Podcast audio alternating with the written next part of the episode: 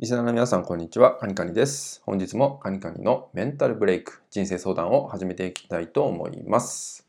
今回いただいているご相談は、えー、コミュニケーションがすごく苦手です。自分の思ってることをなかなか言えなかったりとか、ちゃんと話が聞けてないような気がします。どうしたらコミュニケーションがうまくなるでしょうか？といったようなご相談となります。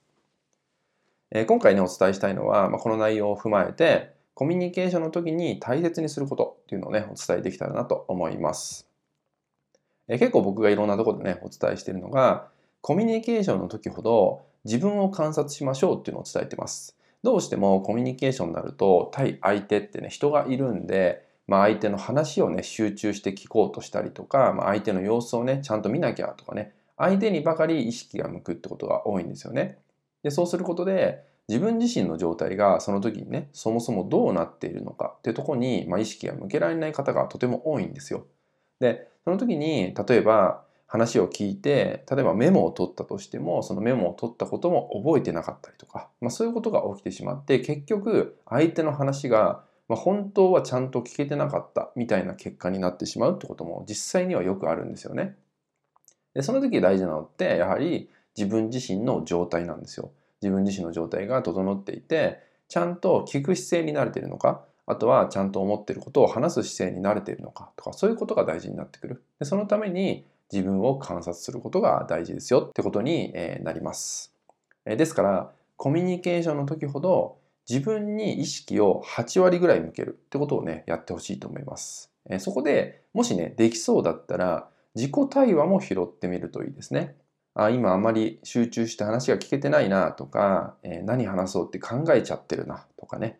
えー、早く帰りたいなって思っちゃってる自分がいるなとか、まあ、いろいろ出てくると思うんですよねで。そういう細かいとこをどれだけ拾えるかってとこが大事です。で、そこに気づいて、そこから自分の真ん中に戻してあげる。意識を真ん中に戻すってことね。まあ、つまり、冷静な自分に戻すってことになってくるんで、何か自分の中に広がっている会話を拾えるからこそ、あそこじゃいけないなと思って自分を戻すってこともできてくるんで、そのために自分を観察することがえー、とても大事ですよってことになるんですね。で最初のうちって、えー、自分に意識を向けるってなるとすごく混乱すると思います。相手の話も聞きながら自分の自己対話も拾わなきゃいけないってすごく混乱すると思うんですよね。でもこれは、えー、慣れていくことっていうのが大事なんで別に最初に完璧にうまくできる必要もありません。ただちょっとずつでいいから自分に意識を向けるっていうね、えー、ことをやってもらえたらと思います。自分に意識を向けるってことですよね。